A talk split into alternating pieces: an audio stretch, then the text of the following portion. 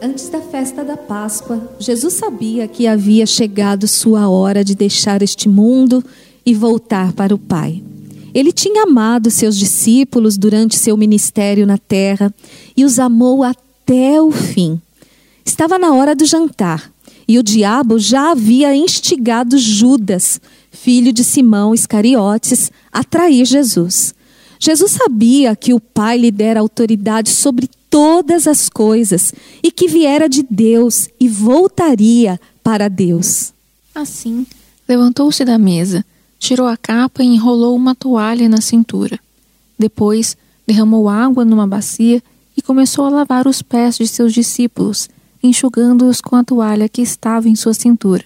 Quando Jesus chegou a Simão Pedro, este lhe disse: O Senhor vai lavar os meus pés? E Jesus respondeu: você não entende agora o que eu estou fazendo, mas algum dia entenderá. Lavar os meus pés? De jeito nenhum. Protestou Pedro. E Jesus respondeu: Se eu não lavar, você não terá comunhão comigo. Simão Pedro exclamou: Senhor, então lave também minhas mãos e minha cabeça, e não somente os pés. Jesus respondeu: A pessoa que tomou o banho completo só precisa lavar os pés para ficar totalmente limpa e vocês estão limpos, mas nem todos. Pois Jesus sabia quem o trairia. Foi a isso que se referiu quando disse: Nem todos vocês estão limpos. Depois de lavar os pés deles, Jesus vestiu a capa novamente, retornou ao seu lugar e perguntou: Vocês entendem o que fiz? Vocês me chamam mestre e senhor, e têm razão, porque eu sou. E uma vez que eu, seu Senhor e Mestre, lavei seus pés, vocês devem lavar os pés uns dos outros. Eu lhes dei um exemplo a ser seguido. Façam como eu fiz a vocês.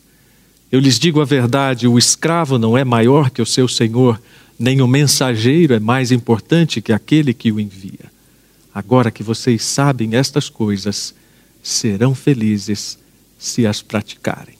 Esta é certamente uma passagem da Bíblia cheia de significados e até mesmo cheia de humor. Isso sim, porque o, o diálogo entre Jesus e Pedro é inusitado sob muitos aspectos. A resposta de Pedro e o seu bom humor, na verdade, um bom humor cheio de seriedade, nos fazem até mesmo rir. Mas o que não nos faz rir é o eixo central dessa passagem. Humilhação e humildade são coisas que soam muito bem no discurso, mas na prática elas não fazem o menor sentido para nós. Todos nós gostamos daquelas histórias, vamos dizer assim, ah, de superação, entre aspas, porque histórias da Bíblia não são somente histórias de superação, há muito mais significado. Mas nós não gostamos quando elas são as nossas histórias.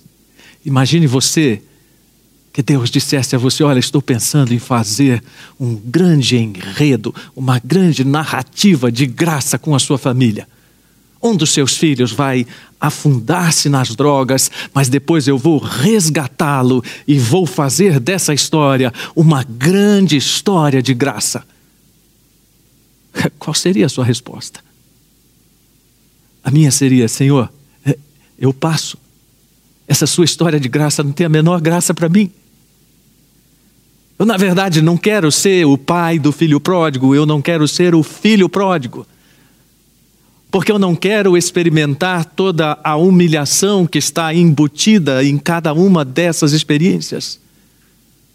A verdade é que nós não lidamos bem com a humilhação, com aquilo que nós chamamos de rebaixamento moral. É o que nós dizemos para Deus. Eu não vou me rebaixar. Há poucos anos atrás, uma articulista do Financial Times, que também escreve no Valor Econômico, publicou um artigo que dizia: os homens têm que aprender a lidar com a humilhação. Interessante que ela diz no artigo que os homens lidam melhor com a humilhação nos ambientes de trabalho. E ela vai tecendo algumas considerações e, e, ela diz: o ideal seria, óbvio, acabar com todas as práticas de trabalho que promovem a humilhação. Mas ela chega à conclusão que isso seria impossível quase. E, e, não tanto porque a humilhação derive de todo tipo de prática nefasta de gestão, mas porque ela diz a humilhação é própria da condição humana. Mas no final do artigo ela dá uma sugestão muito interessante. Todas as escolas de negócio deveriam apresentar e discutir estudos de casos em que as pessoas são ejetadas de seus postos de trabalhos, preteridas e envergonhadas. Sabe, eu acho interessante quando alguém que não tem o temor da palavra se vale dos meios de comunicação como Financial Times, Valor Econômico, para dizer coisas que só um crente diria. Para dizer que a humilhação tem o seu valor e que nós estamos inseridos dentro de uma cultura de poder que é equivocada, sim. Porque está sempre nos colocando no centro por isso que há um conflito tão grande sempre com as verdades do Evangelho, porque o Evangelho nos tira do centro. Então há uma tensão constante entre essas realidades e é por isso que o Evangelho incomoda tanto, por isso que o Evangelho é chamado de coisa de fracos. Um dos autores do livro O Gerente Minuto, aliás, estava até conferindo aqui com os administradores, né? esse livro foi best-seller no anos, nos anos 80, aliás. E um dos seus autores, Ken Blanchard, diz que valorizar o ego quer dizer expulsar Deus. Então precisamos aprender o contrário expulsar o ego para que Deus possa reinar nas nossas vidas. E era essa exatamente a lição que Jesus precisava ensinar aos discípulos antes da sua partida. Não era uma lição fácil. Era, na verdade, uma lição essencial de como eles deveriam se comportar como uma comunidade de irmãos, de pessoas que conheceram a verdade, que viveram com a verdade, agora na ausência de Cristo. A cultura oriental, que é cheia de lendas e histórias bonitas a respeito de tantos valores humanos essenciais, conta que um patriarca estava no fim da sua vida, então chamou todos os seus filhos à volta da sua cama e os reuniu para fazer um último discurso e para alertá-los sobre a necessidade de unidade quando ele partisse. Pediu então que cada um trouxesse um galho e à medida que os filhos lhe traziam os galhos, ele ia quebrando os galhos e devolvendo os galhos. Mas aos poucos ele começou a pedir que os filhos juntassem os galhos. E dizia a um: agora quebre. E já não era tão fácil, mas com algum esforço ainda conseguiam quebrar. Então pediu que todos juntassem os seus galhos e disse: quebrem. E então não conseguiram mais quebrar os galhos. E aquele ancião, nos últimos suspiros, diz: Assim devem ser vocês quando eu partir.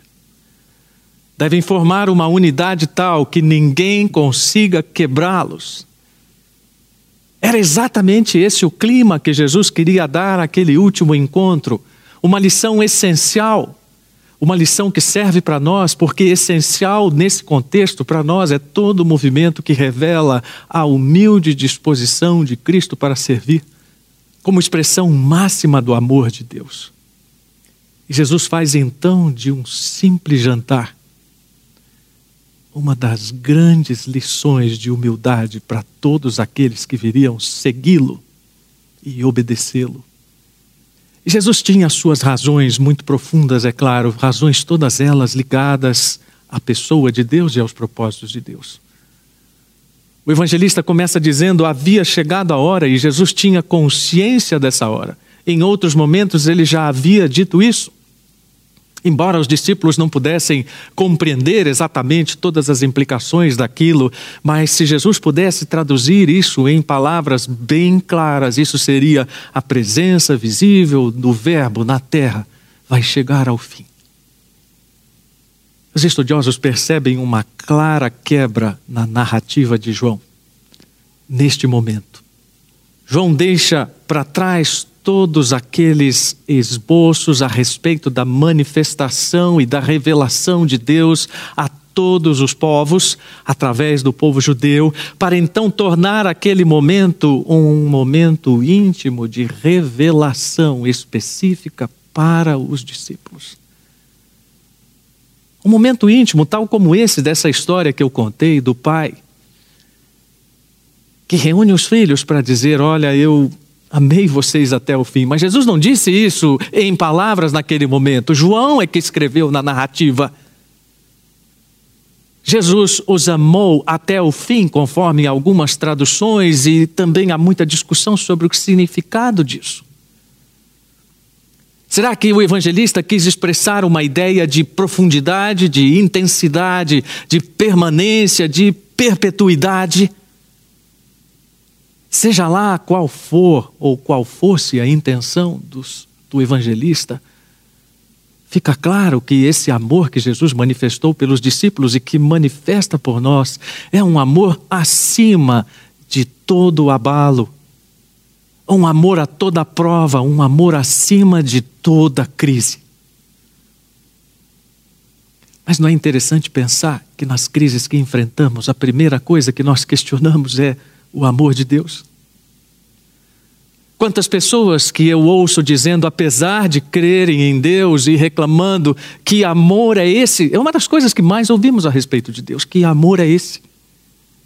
Que amor é esse que me permite sofrer? Que amor é esse que permite essa crise acontecendo? Que amor é esse que permite que essa perda me faça sofrer? Que amor é esse que parece até que não ama? Essa queixa é tão antiga quanto a humanidade e o seu relacionamento com Deus. Não é à toa que vemos no Velho Testamento tantos textos lembrando e relembrando o povo a respeito disso. Lá no Salmo 37, versículos 28, o salmista diz: O Senhor ama a justiça e jamais abandonará o seu povo. Ou em Isaías, um dos textos mais emocionantes, entre parênteses, feministas de plantão. Olha Deus se comparando a uma mulher, não é? Sião, porém, diz: O Senhor nos abandonou, o Senhor se esqueceu de nós. Pode a mãe se esquecer do filho que ainda ama? ou que mama, melhor dizendo, pode deixar de sentir amor pelo filho que ela deu à luz? Mesmo que isso fosse possível, eu não me esqueceria de você. As grandes crises revelam aquilo que temos dentro de nós. Uma das coisas que eu tenho repetido nesta pandemia é que a pandemia não transformou ninguém, a pandemia revelou aquilo que as pessoas eram. A crise não transformou Jesus, a crise fez com que Jesus trouxesse à tona, rasgasse o seu coração diante dos discípulos, como já havia feito em outras ocasiões.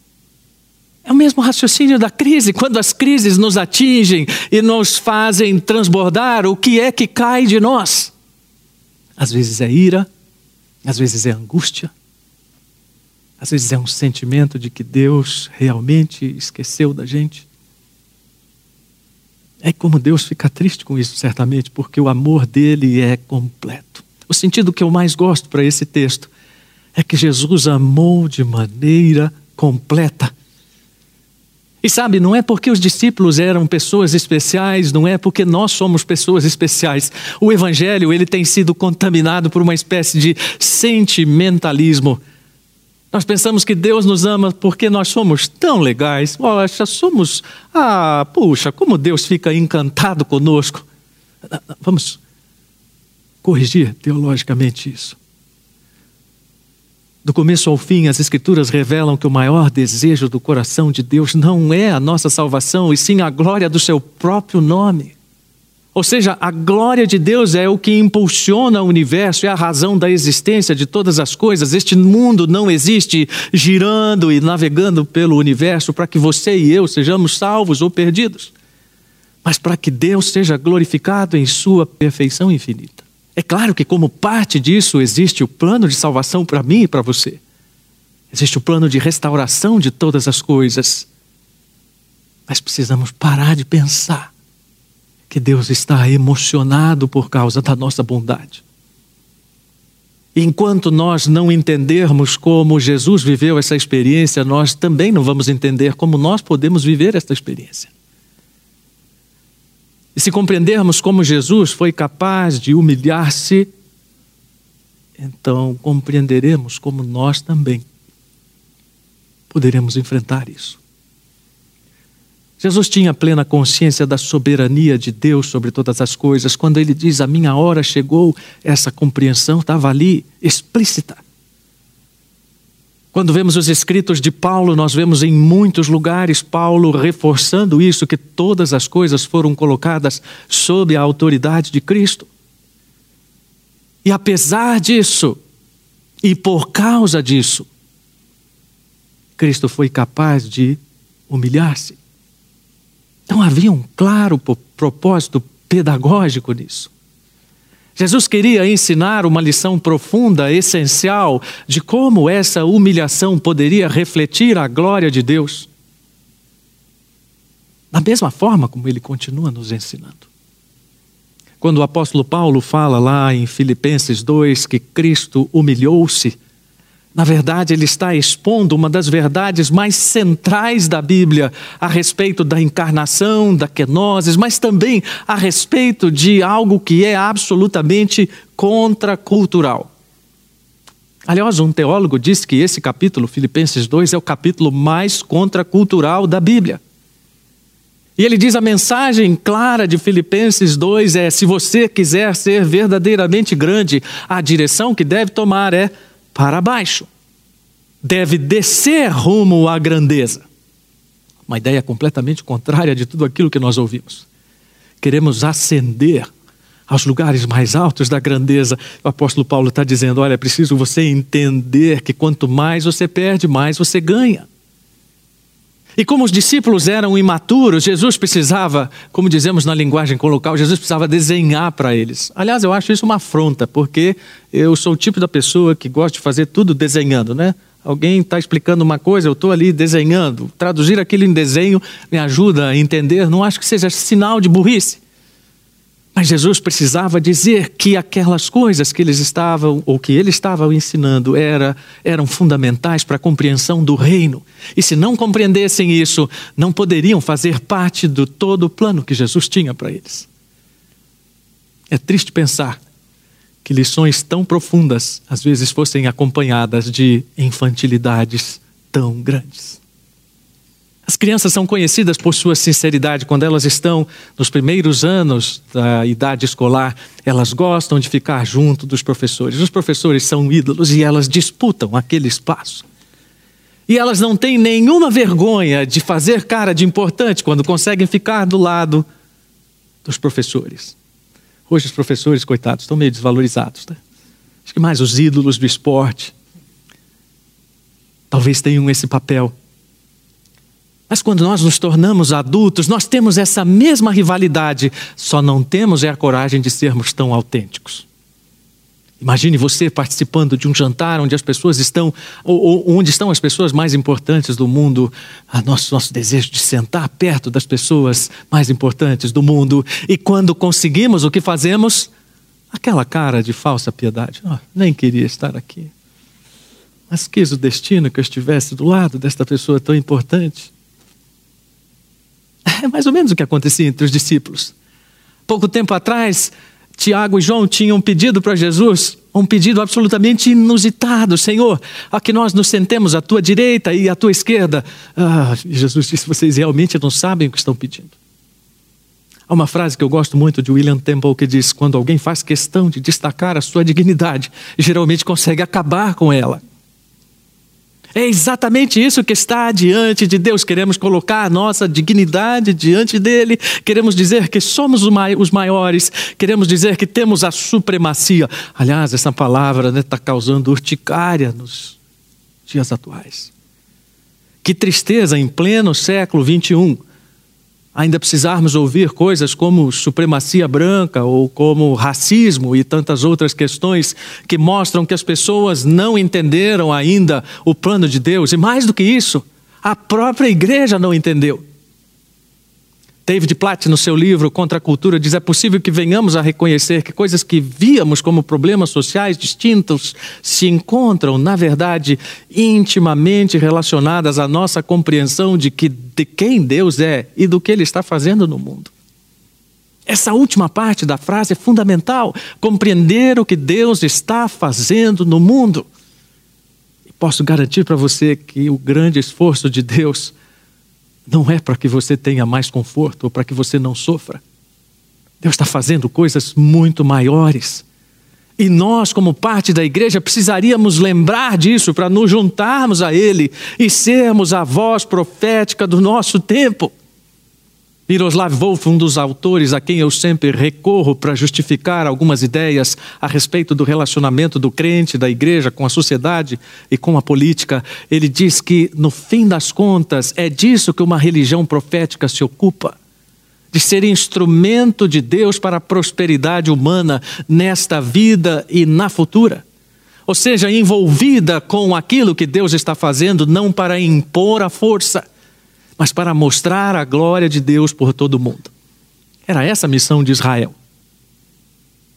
E quando nós entendemos isso,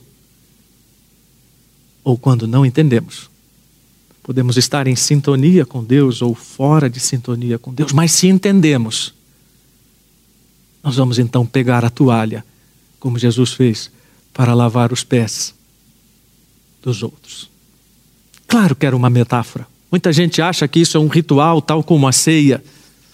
Não é. Jesus não disse para desfazermos isso repetidamente como uma forma de confissão ou qualquer coisa assim. Mas era uma metáfora que mostrava que a humilhação de Deus tinha um propósito de purificação e de salvação e de remissão de pecados. Por isso que a recusa de Pedro é tão significativa, porque ela é emblemática a forma como nós mesmos resistimos ao amor de Deus. E como nós dizemos que aquilo que Deus está fazendo não é necessariamente tão relevante. Né? Você não olha para as pessoas e vê as pessoas levantando as mãos para os céus, dizendo: Deus, como você, como você é maravilhoso sob uma capa de falsa modéstia, na verdade está um coração rebelde que precisa aprender sobre o valor da humildade e da bondade. Que Deus está pacientemente nos ensinando. Que Jesus ensinou pacientemente, e quando ele diz a Pedro: Você não está entendendo agora, mas você vai entender é a mesma coisa que acontece com cada um de nós, não estamos entendendo, mas à medida que vamos amadurecendo, vamos vendo como é que Deus vai trabalhando na nossa vida. E sinal de maturidade também é entender aquilo que Deus está fazendo, agora e para sempre. É, eu acho interessante esse negócio do para sempre, sabe? Porque muitas pessoas, e em cada sermão, sempre gostam de dar um pitaco né, sobre esse negócio de eternidade. O que, que as pessoas pensam da eternidade? Muita gente acha que eternidade vai ser um grande tédio. Um dos efeitos da pandemia lá em casa foi o aumento da população canina. E temos agora lá uma pequena Yorkzinha, alguns meses, um pet que quer brincar porque é filhote. E quando não há quem brinque com ela, eu digo que ela é a cara do tédio ambulante pela casa. Andando desanimadamente com aquela cara de que tédio, não há nada para fazer. Sabe, eu olho para ela e fico pensando, eu acho que muita gente pensa que a eternidade é isso. Andando pelo céu, nas nuvens, com liras, bocejando, dizendo que tédio, não temos nada para fazer. Não, é, é o oposto disso. Eu penso que no céu teremos a plenitude de todas as coisas, inclusive de uma aprendizagem contínua que não tem mais a característica dos nossos dias de acumular conhecimento, de competição, ah, de compreender as coisas, mas algo que faz parte da nossa experiência de adoração direta com Deus e de aquisição constante de todas as riquezas, ou seja, continuaremos servindo em pleno conhecimento. Era isso que Jesus estava propondo. Propondo aos discípulos algo de efeito mais prolongado. Não apenas uma glória terrena, não apenas um privilégio passageiro. E Jesus diz a Pedro: se você não tiver comunhão comigo, você não pode ser meu companheiro. Ou o contrário, como quiserem. Porque você precisa estar lavado nesse sangue, e isso significa que você precisa estar regenerado, você precisa estar justificado, precisa estar santificado. Vamos por partes. Regenerado, você tem uma nova natureza em Cristo. Justificado, você tem seus pecados apagados pela graça de Cristo. Santificado, você tem uma experiência crescente de conhecimento e de exercício da vontade de Deus. Então, uma vez que estamos lavados, ou seja, estamos perdoados de uma vez por todas, ainda assim precisamos continuar orando e pedindo, Senhor, perdoa as nossas dívidas. Estamos limpos, mas limpa-nos. Estamos limpos, mas entendemos que o Senhor precisa nos purificar de dia a dia. Jesus queria que o caráter teológico disso fosse bem claro. Há uma auto-humilhação de natureza substitutiva para que todos sejam purificados de maneira definitiva. Mas há também um caráter prático. Ou seja, precisamos entender todas as implicações de servirmos uns aos outros e de como isso nos completa no sentido de sermos corpo de Cristo. Agora, claro que para entender isso de maneira completa, como eu disse, nós precisamos lidar com a nossa própria arrogância, com a nossa própria irreverência diante de Deus. Vários teólogos têm afirmado aquilo que John Stott traduziu numa frase: Nós vivemos de maneira paradoxal. A condição humana é paradoxal. Nós somos capazes de pensar, escolher, criar, amar e adorar, mas também somos capazes de odiar, cobiçar, lutar e matar.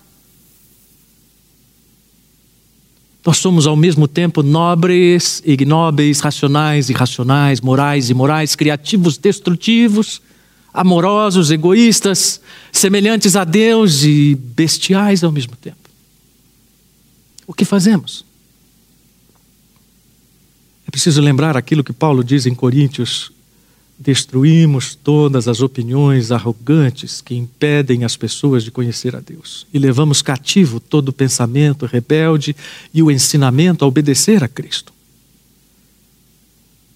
Quando Pedro cai em si a respeito da humildade que era devida ao Senhor, ele finalmente se coloca no status que Cristo espera dele e de nós. Eu imagino que quando Jesus voltou ao seu lugar na mesa, os discípulos até respiraram mais aliviados. Porque deve ter ficado um climão, né? Por que Jesus fez aquilo? Bom, alguns especulam que os discípulos estavam tão preocupados com aquelas questúnculas que eu falei, né, de influência, de poder, que ninguém se preocupou com uma coisa básica naquela época, que era lavar os pés, e não havia nenhum servo. Então Jesus se levanta e depois, quando ele volta a sentar, ele diz: Considerem o que eu fiz. Olhem para o que eu fiz, entendam o sentido do que eu fiz. Para entender que é isso que eu quero que vocês façam, ou seja, que essa entrega que eu estou pedindo deve ser um compromisso radical. Estava lendo outro dia uma frase que diz que todo crente deve ser fundamentalista e radical. Você vai, como é que pode ser isso? É fundamentalista porque ele tem que guardar a verdade fundamental. Radical, porque ele tem que viver radicalmente em função dessa verdade. O Stott diz que geralmente nós evitamos esse discipulado radical porque nós somos seletivos, nós queremos escolher as áreas nas quais o nosso compromisso nos convém e ficamos distantes daquelas nas quais nosso envolvimento nos custará muito. É o famoso custo-benefício do diabo, porque Jesus não quer que nós escolhamos áreas nas quais nós nos submetamos a Ele, mas Ele quer que toda a nossa vida esteja submissa à Sua autoridade. Nós vimos lá no começo que o mundo não gira ao redor de nós, então o apelo das Escrituras é: crucifique a si mesmo para que Deus seja glorificado. E Jesus termina aquele momento dizendo: vocês vão ser felizes se praticarem essas mesmas coisas. Mas como? Eu sei que muitos crentes, eles têm boa vontade, eles creem em Deus, eles acreditam em tudo que a palavra diz, mas às vezes não sabem como fazer isso. Então, quero dar algumas dicas bem práticas e rápidas. A primeira delas, pare de colocar seus méritos pessoais diante de Deus. Pare de dizer para Deus que você é bonzinho. Até porque se você for, ele vê. E se não for, é mentira. Segunda dica: Esqueça as competições a respeito de poder. Isso não agrada a Deus, seja em qualquer esfera. Já vi muitas pessoas dizer, é, mas se eu ficar esperando por Deus, então minha vida não acontece. Então você não entendeu nada. Porque sem Deus realmente sua vida não acontece. Você não precisa brigar por esferas de poder. Infelizmente, nós somos muito suscetíveis a isso. Né? Tinha um amigo que dizia que até o sujeito que é assistente interino do subcarimbador se acha importante por causa do título. Mas olha só o que, que o sujeito é: nada assistente interino do subcarimbador. Isso nem existe mais. Terceira dica: serviço cristão é uma oportunidade de crescimento e de comunhão, aproxima pessoas. Fazer coisas juntos aproxima pessoas. Quarta dica: sirva anonimamente. Preocupe-se com as pequenas coisas. Última dica: dignifique pessoas. Essa semana, numa das salas de oração, ah, nós pensamos numa frase, supostamente de Spurgeon, eu não fui conferir, mas essa frase diz o seguinte: se você, ah, se um homem não trata bem sua esposa, não quer ouvi-lo falar de Cristo. E, e, logo uma pessoa que eu não tenho autorização aqui para dizer o nome, mas disse lá na sala: Pastor, precisamos viralizar essa frase para que os maridos entendam. É, mas precisamos viralizar para que todo mundo entenda. Porque se uma mulher não trata bem seu marido, também não quer ouvi-la falar de Cristo. Se um filho e uma filha não tratam bem seus pais, também não quer ouvi-los falar de Cristo. Porque tudo isso se resume à cruz. Tudo isso se resume ao sacrifício de Cristo, que foi pedagógico sobre estes aspectos todos mencionados no texto e definitivo em relação às questões teológicas e salvíficas. Uma vez perguntaram a Desmond Tutu, prêmio Nobel da Paz, famoso pela luta do apartheid, certamente todos conhecem, como é que ele tinha conseguido sustentar toda aquela causa durante décadas, lutando contra a injustiça, sem recursos, e as pessoas perguntaram: foi o marxismo, foi o capitalismo, foi o humanismo? E a resposta dele foi: a cruz. Ou seja, queremos atribuir tudo ou todas as nossas causas e nossas lutas a sistemas de poder, e Jesus está falando, é, é, é o contrário, isso aí não tem poder nenhum, o poder está na cruz. Então, se entendermos isso, entendemos toda essa verdade de Cristo. A pergunta de Jesus para nós hoje é: você entende realmente o que eu fiz? Isso incomoda você? Eu devia ter colocado no início da mensagem, né? O Ministério da Saúde Espiritual adverte. Essa mensagem pode ser profundamente incômoda para o seu coração. Porque, em última análise, nossa escolha é sempre entre servir e o nosso interesse próprio.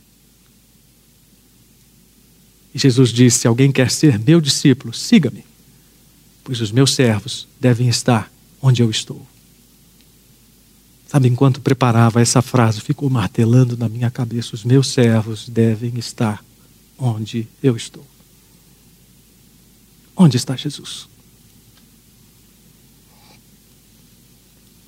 O foco no essencial nesta manhã é servir humildemente para imitar Cristo. Simples assim. Servir humildemente porque isso é expressão de comunhão com Cristo em Sua morte e servir humildemente como instrumento do que Deus está fazendo para a sua glória no mundo. Mas lembre, Deus está fazendo muito mais do que meus olhos podem contemplar, do que meu coração pode sentir, ou do que eu mesmo poderia agradecer. Não importa quão difíceis sejam estes tempos, que o nosso foco esteja marcado pelo nosso relacionamento com Deus, como meditamos alguns domingos atrás, e pela nossa disposição de servir humildemente ao próximo, como expressão máxima do amor de Deus. Senhor, esta experiência dos discípulos foi marcante. Tão marcante como é para nós quando estamos nas mesmas situações ou contextos.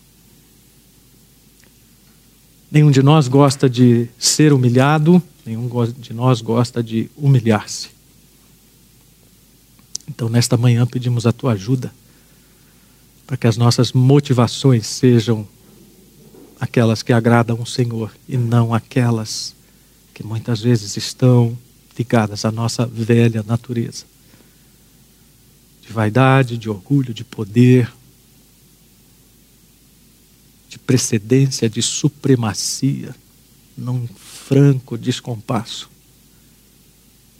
com o Evangelho do Cristo que se encarna, que se humilha para a nossa salvação. Então pedimos humildemente a tua ajuda, reconhecendo que nosso coração inclina-se muitas vezes para longe do Senhor. Traz-nos de volta para essa dependência, para essa humildade que agrada ao Senhor e abençoa os outros. E agora, Deus, como corpo de Cristo, quando vamos celebrar a ceia, que isso esteja presente na nossa comunhão. Em nome de Jesus. Amém.